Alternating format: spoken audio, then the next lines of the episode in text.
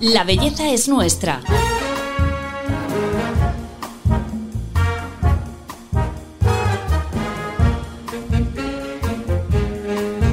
Un podcast de Telva. Hola a todos, soy Paloma Sancho y hoy, en este mes dedicado al cáncer de mama, no queríamos dejar de tratar este tema desde un punto de vista fundamental, la prevención. Para ello contamos con uno de los especialistas más importantes y que hasta ahora no ha sido reconocido como tal, el radiólogo. La doctora Silvia Pérez es radióloga en el Hospital MD Anderson Madrid y es además vocal de la Sociedad Española, Europea e Iberoamericana de Imagen Mamaria. Silvia, bienvenida. Muchas gracias, Paloma. Bueno, eh, ¿por qué es tan importante el radiólogo? Bueno, porque la figura del radiólogo es la gran desconocida eh, en este país. Te diría que en otros también, pero en este país todavía no hay cultura o conocimiento de qué supone un radiólogo. Y la verdad es que el radiólogo es básico porque es el que hace el diagnóstico. Entonces, en términos generales, sin un buen diagnóstico, la conclusión es que no te van a poder tratar correctamente, ya sea de mama o sea de cualquier otra patología. En nuestro caso, específicamente en la mama, yo siempre lo digo, nosotros somos los que detectamos los cánceres, vemos las lesiones, analizamos las pruebas, decidimos qué pruebas hay que hacer y posteriormente además somos los ojos del cirujano, es decir, le guiamos hacia la lesión que tiene que estirpar y vamos a ser los responsables de tomar la muestra también para que el oncólogo pueda decir cuál es el tratamiento adecuado para ese tumor o esos tumores, porque hay pacientes que tienen más de un tumor a la vez. Entonces, sin un buen diagnóstico no hay un buen tratamiento. Porque siempre hemos tenido la imagen de que el radiólogo es como mm, básicamente el que está detrás del ordenador haciendo la foto, no habla y no toma decisiones y todo está en manos del ginecólogo o del oncólogo. Eso es. La verdad es que hasta ahora el radiólogo mucha mucha gente pensaba que era un fotógrafo y realmente poca gente sabe que por ejemplo la mamografía, la adquisición de la mamografía la hace un técnico especialista de rayos, igual que la resonancia. Y nosotros lo que hacemos es interpretarlas, o sea, ver las imágenes e interpretarlas y decidir cuál es la siguiente prueba que hay que hacer si es que hay que hacerla. Entonces, siempre se empieza con la mamografía, el radiólogo, el técnico hace la exploración, la, la, imagen, la foto, toma la foto y nosotros la procesamos, lo vemos y decidimos si hay que hacer algo más. La ecografía sí la solemos hacer nosotros, aunque ahora hay aparatos nuevos, pero sí la solemos hacer nosotros. Y entonces es el momento de informar al paciente o también yo animo desde aquí a que el paciente pregunte. Claro. Que pregunte, doctor, doctora, eh, ¿está todo bien? ¿Cómo está mi mamografía? ¿Qué tengo? Entonces ese es el momento en el que nosotros le explicamos al paciente. Siguiente paso, ¿está todo bien? Próximo control en un año. O siguiente paso, hacer una resonancia o hacer una biopsia. Y explicarle por qué. Entonces los pacientes, eh, el, cuando vienen a hacerse la resonancia, de nuevo esa prueba se la hace otro técnico de rayos. Y nosotros después la vemos y decidimos si hay que hacer biopsia o hay que hacer algo más. Mm. Pero siempre lo digo, los pacientes no leen los informes del radiólogo. Entonces, cuando llegan al ginecólogo o al oncólogo o al cirujano, él lo que hace es leer e interpretar ese informe. Y muchas veces esa lectura o esa interpretación o cómo el paciente lo entiende no es correcto. Es mm. decir, ellos interpretan nuestro, nuestro informe y dan una recomendación acorde a ese informe, porque nosotros nuestros informes sí están totalmente estructurados y seguimos un léxico, un lenguaje que es internacional y, entendemos todos los radiólogos de mm. mama. Todos hablamos el mismo lenguaje. Y en ese lenguaje incluimos un grado de sospecha del riesgo que tiene ese paciente de tener un cáncer de mama y también una recomendación. Y por eso es importante que los pacientes lean nuestros informes igual que leen eh, el informe del ginecólogo o hablan con el ginecólogo o el cirujano o el oncólogo. Y saber qué recomendación damos nosotros. esto es importante porque al final es un cambio de hábitos. Primero, habla al radiólogo, no tengas miedo. Segundo, coge el informe y léetelo y, y pregunta. Y luego también ten un radiólogo como tenemos, que esto también a veces lo hemos comentado en otras ocasiones que nos hemos visto, igual que tenemos el dermatólogo de cabecera, el ginecólogo, que además somos tremendamente fieles.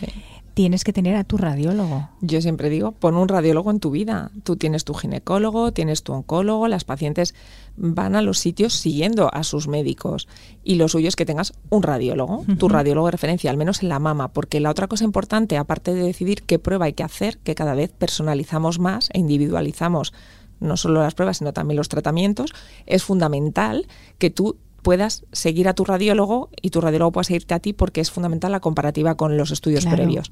Yo hay pacientes que conozco ya de, de muchos años y sé, me sé su historia, su historial, dónde han tenido el cáncer, cuándo lo han tenido, cuántas lesiones tienen, si están en seguimiento, si no.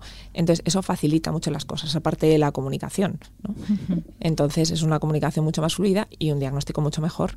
Y que sea especialista en mama. Esto también es importante, que no vale cualquiera sin eh, dejar de lado al resto de los especialistas en otros órganos. Pero vamos, que es importante que sea especialista en mama. también fundamental. O sea, yo a día de hoy, que llevo muchísimos años dedicándome solo a la mama, hay pacientes que me dicen, doctora, ¿y me puede mirar esto del pie? Y digo, no, o sea, no, porque yo ahora mismo no estoy eh, suficientemente capacitada como para hacer un buen diagnóstico. Es decir, las generalidades las conocemos todos, pero se van olvidando y cuando te dedicas solo a un campo lo vas a hacer mucho mejor que si ves pulmón, abdomen, músculo esquelético, neuro, mama, o sea, tienes que buscar radiólogos específicos de mama. Vamos a ir un paso atrás para hablar un poco del concepto este de la prevención, que es lo que decíamos al inicio del episodio. Eh, una de las cosas que siempre nos dicen con la prevención es el tema de la autoexploración. ¿No? que hemos visto vídeos de cómo hay que hacerlo. Realmente esto tiene una parte como de que es, hay que hacerlo, pero también es un, un poco sí, Engañoso. Sí, ¿verdad? Cuéntanos. Es un poquito engañoso porque muchas pacientes se quedan con la idea de que explorándose es suficiente. Entonces, esto se trata de detectarlo cuanto antes y eso implica que cuanto antes lo detectemos lo vamos a pillar más pequeñito y por tanto cuanto más pequeño es el tumor o menos agresivo. Vamos a poder evitar tratamientos quirúrgicos que sean mm, muy dañinos o muy agresivos y por tanto además también podremos evitar incluso que el tumor se haya extendido. Es decir, pillarlo pequeñito para que localmente hagamos el menor daño en la mama y para que eh, distalmente, es decir, en el resto del cuerpo no dé metástasis. ¿Qué ocurre? Que si tú te lo notas, te lo tocas porque te has explorado, quiere decir que el bulto ya es suficientemente grande como para notarse. Lo ideal es que si tú te exploras y te lo notas con dos centímetros, mejor que con 10, Mm. evidentemente. Pero lo ideal es que no se note. Y para eso hay que hacerse las exploraciones, en este caso la mamografía, que es la prueba obligada, de forma anual o cada dos años. Y con esto nosotros lo que hacemos es detectarlo antes de que se note. Y por tanto, mm, se ha visto que la mamografía ha demostrado que aumenta la supervivencia por eso, porque lo detectas muy pequeño. Lo detectas antes de que dé síntomas. Entonces lo detectas a tiempo, con lo cual los tumores son más pequeños, menos agresivos, hay menos probabilidades de que hayan ido a la axila o a otras partes del cuerpo y entonces el pronóstico es mejor, no solo el tratamiento es menos agresivo, sino que el pronóstico es mejor. Un concepto del que tú hablas que me parece como muy novedoso, o por lo menos yo no lo conocía, es el DNI mamario. Sí, yo siempre digo que hay que conocer tu mama, igual que antiguamente se decía explórate y conoce cómo es tu mama, yo lo que digo es hay que hacerse la mamografía y hay que conocer tu tipo de mama o tu DNI mamario en mamografía. Mm. Y nosotros, hablando del lenguaje internacional que siempre usamos, la primera línea de nuestro informe en una mamografía es el tipo de mama que tiene la paciente. Entonces hay cuatro tipos en función de eh, el tipo de mama que tú tengas, de la composición de tu mama. En la mama, básicamente, para que todo el mundo lo pueda entender, hay grasa y tejido mamario. La grasa en la mamografía se ve negra y el tejido mamario se ve blanco. ¿Qué ocurre? Cualquier nodulito que tenga una paciente, ya sea bueno o malo, va a ser como una bolita blanca, para que lo puedan imaginar y visualmente se lo pueden imaginar. Una bolita blanca, si tú en tu mamografía tienes mucho tejido mamario, tu mamografía va a ser toda blanca. Claro. Entonces, una bolita blanca en un fondo blanco no se ve. Entonces, ¿qué quiere decir esto? Que las pacientes que tienen una mama muy densa con mucho tejido mamario, su mamografía va a ser muy blanca. Si sale un nodulito, bolita blanca, en ese fondo blanco no se va a ver. Con lo cual, no solo pasa que te cuesta más detectarlo, sino que además se ha visto que estadísticamente esas pacientes tienen más riesgo de tener un cáncer de mama que las que tienen una mama, todo lo contrario, que es grasa y que es negra de fondo. Claro. Con lo cual, la paciente que tiene una mama muy densa o densa, que son los dos grupos que tienen más tejido mamario, que son blancas las mamografías, van a tener más riesgo de tener un cáncer de mama que una paciente que tenga una mama grasa y además, si tienen un cáncer, va a ser más difícil detectarlo. Con lo cual, tienes más riesgo y encima se ve peor. O sea que muy importante que todos pregun- todas preguntemos, eh, ¿soy mama densa o mama grasa? Y es. si te dicen eh, la densa, te tiene que saltar el radar. Tienes que ser consciente que tienes más riesgo y que la mamografía es insuficiente. Y de hecho, si alguna paciente se anima a coger nuestros informes, cuando es muy, muy densa, se añade la coletilla, lo que disminuye la sensibilidad de la prueba para la detección precoz de cáncer de mama, porque entonces puede ser que lo detectes, pero ya más avanzado. Y de hecho hay un movimiento en Estados Unidos que se llama Are You Dense, que es Eres Densa, hay una página web que te explica precisamente qué riesgos tiene el tener una mama densa, o como ellos dicen, ser densa, claro. y, y todo lo que conlleva. Entonces, animo también a las pacientes que tengan curiosidad por meterse en esa página, Are You Dense, y, y, bueno, entender un poquito más sobre esto. Pero básicamente son esos dos conceptos. Tienes más riesgo de cáncer de mama y más riesgo de que no se te detecte. El tipo de mama, si es densa o grasa, se averigua con la primera mamografía con la mamografía y va cambiando a lo largo del tiempo. Tú puedes, eh, sobre todo cuando eres joven, tener más tejido mamario y con el tiempo tu mama cambia y puede ser que llegues a tener una mama más grasa. Por eso hay que ir viendo los informes. Claro, entonces puede que nos entre un poquito de agobio porque la mamografía no nos la hacen hasta los 40, por lo que yo no sé qué tipo de mama tengo hasta ese momento. Efectivamente.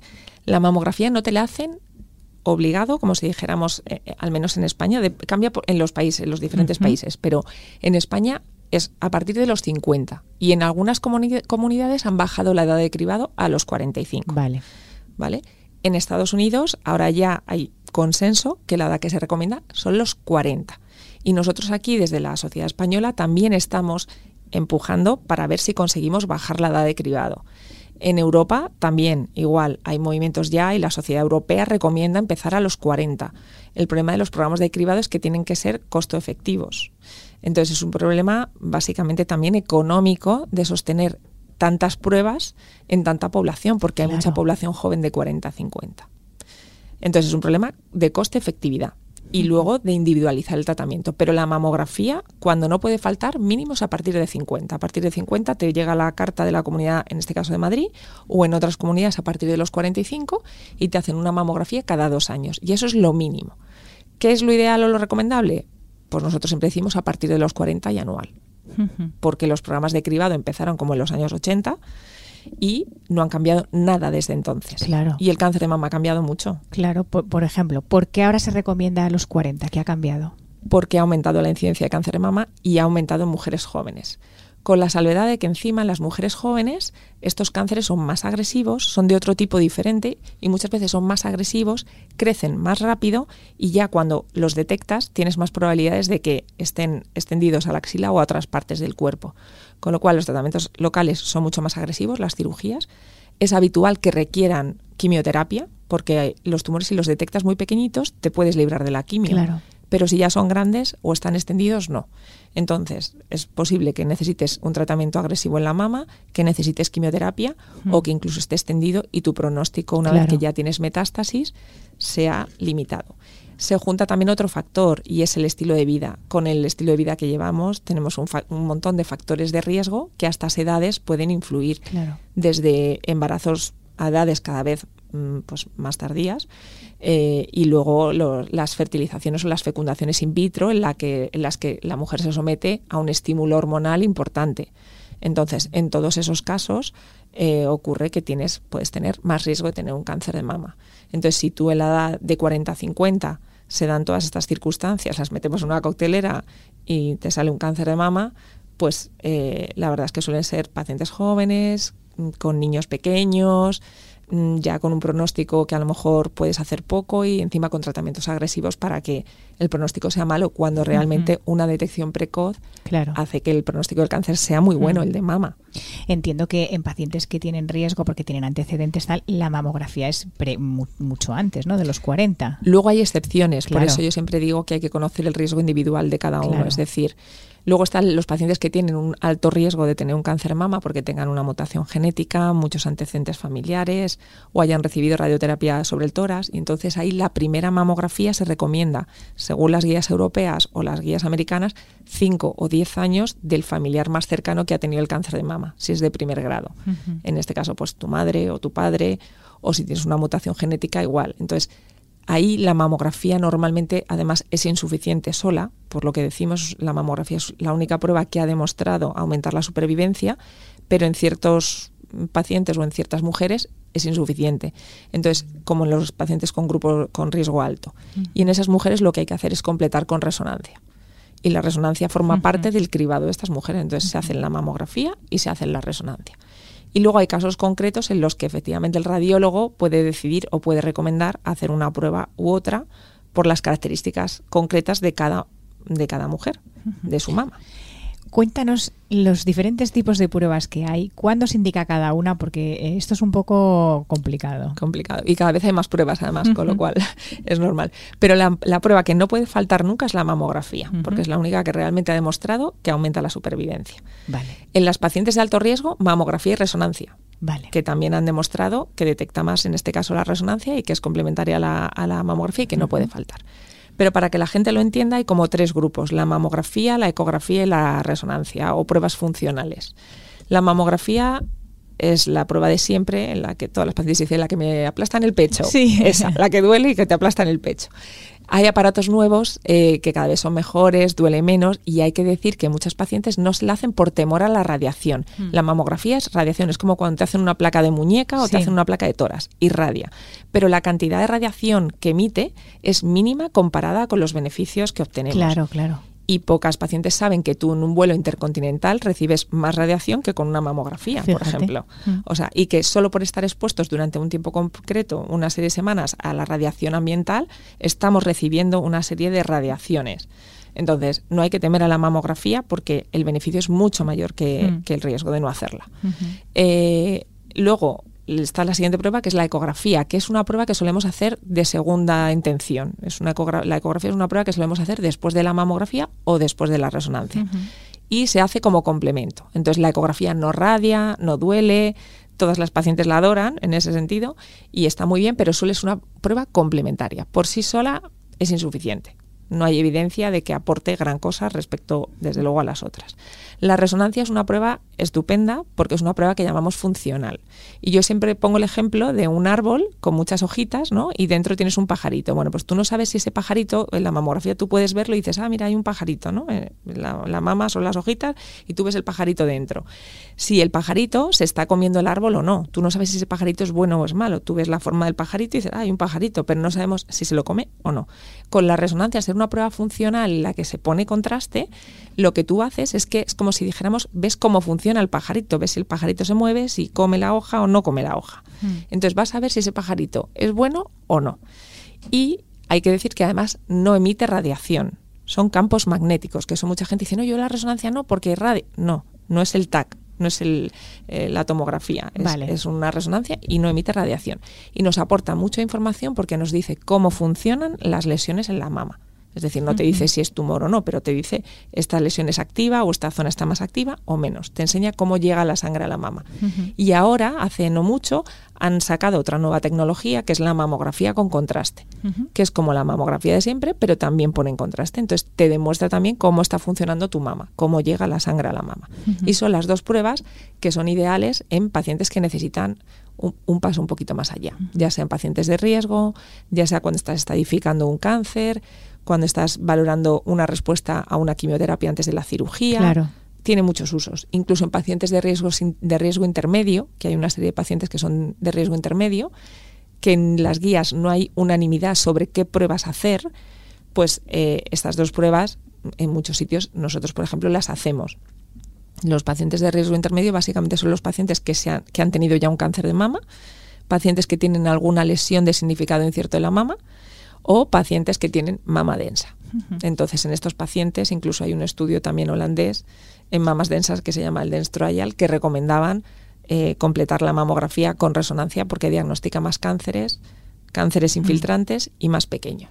Sí, de toda la maquinaria puesta en la detección. Eh, tal es el avance de la tecnología que incluso eh, los radiólogos, con toda esta maquinaria evolucionada, tratáis ya directamente también. Sí, Ah, la verdad es que los avances que estamos teniendo, no solo en el campo del diagnóstico, sino de la terapéutica, son fundamentales. Y es que a día de hoy nosotros, claro, el cirujano, cuando las lesiones son tan pequeñas, no se palpan, no se ven por fuera, claro, le tienes que guiar. Por eso yo siempre digo que somos los ojos del cirujano o del ginecólogo. Entonces nosotros les ponemos como una especie de guía, de arpón o de semilla, para llegar a la lesión. Y ellos llegan y realmente van a ciegas. Cuando nosotros, eh, al poner esa guía, estamos viendo la lesión en directo. Entonces, ahora ya hay tecnología suficiente como las biopsias de vacío, en las que tú, aparte de coger, en lugar de coger solo un trocito, coges la lesión entera. Hasta ahora hacíamos una biopsia para analizar el tipo de lesión y cogíamos un trocito. Pues ahora ya hay estudios que lo que están haciendo es coger la lesión entera y estirparla con de forma percutánea, que eso es a través de la piel con un agujerito muy pequeño, como que se hace la biopsia, y esa es una forma que es con biopsia de vacío.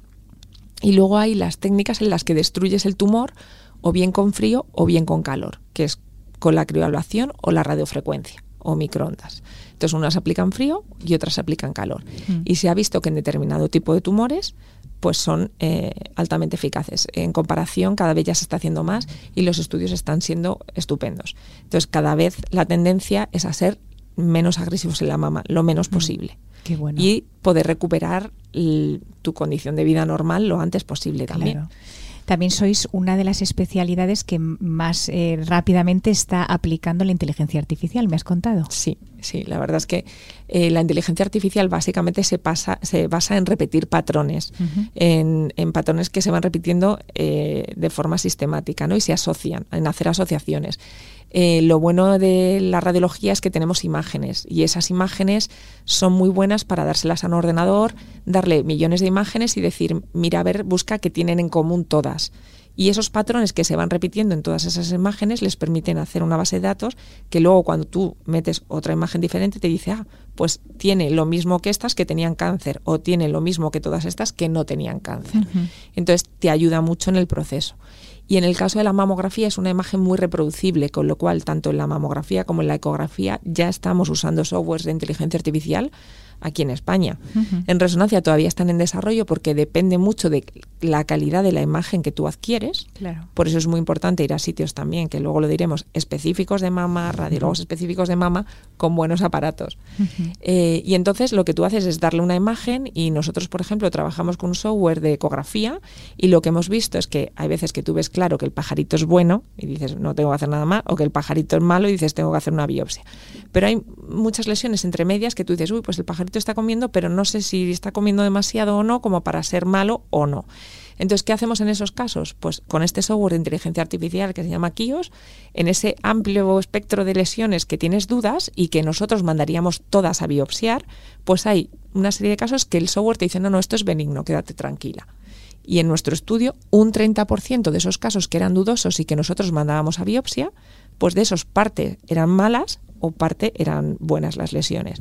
Pues 30% de las que fueron buenas, el software había predicho con, fiabilidad que eran buenas y hubieran podido ahorrar la biopsia y evitar esa biopsia con la angustia que conlleva. Con lo cual, en esos casos es eh, estupendo. Y en el caso de la mamografía, normalmente en los programas de cribado siempre hay dos radiólogos que leen esas mamografías. ¿Qué ocurre ahora en España? Pues que es verdad que tenemos escasez de radiólogos específicos de mama, especialistas en mama y que se dediquen solo a eso. Con lo cual, muchas veces vienen las demoras. Si tienes que leer miles y miles de mamografías de pacientes sanas, llega un momento que además eh, la mayoría son sanas, porque la mayoría de la mm. población no tiene cáncer de mama. Entonces, cuando te aparece alguna, es más complicado el que mm, tengas la atención bien, que leas un número de mamografías concreto y se lee por dos radiólogos.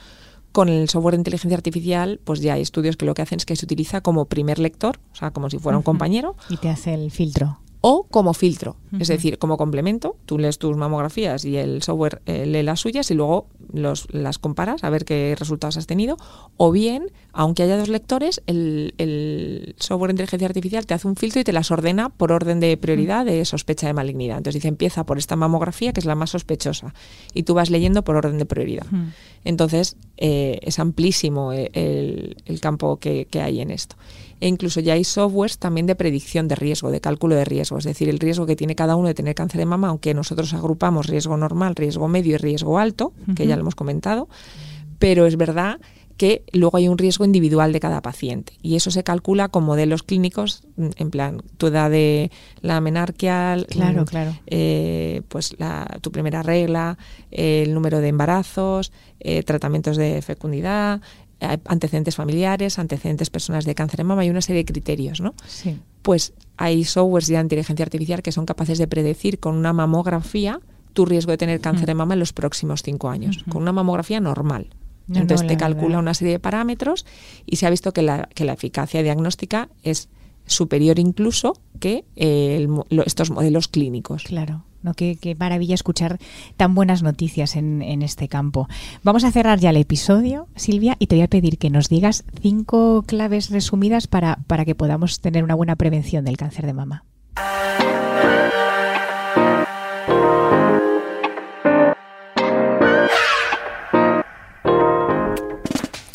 Bueno, pues la primera clave fundamental es pon un radiólogo en tu vida y acude a tu radiólogo y habla con tu radiólogo.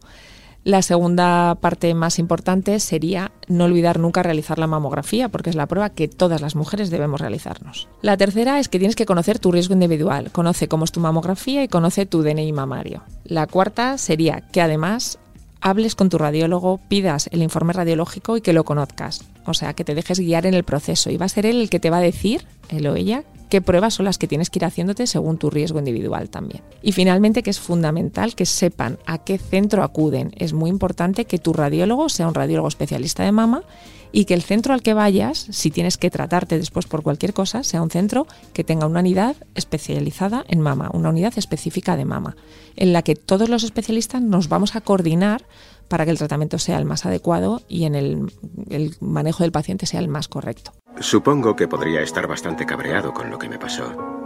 Pero cuesta seguir enfadado cuando hay tanta belleza en el mundo.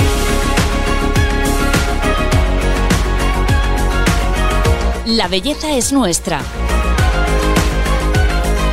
Un podcast de Telva. Bueno, Silvia, pues muchos conceptos nuevos que, que, asimilar que yo creo que nos pueden ayudar mucho y de verdad que muchas gracias por contarlos, compartirlos, porque son muy importantes en la prevención. Pues muchas gracias a vosotros por haberme invitado y ha sido un placer. Y a todos vosotros que nos escucháis, pues como siempre, muchas gracias por estar al otro lado y os esperamos en el próximo capítulo de La Belleza es Nuestra. Hasta pronto.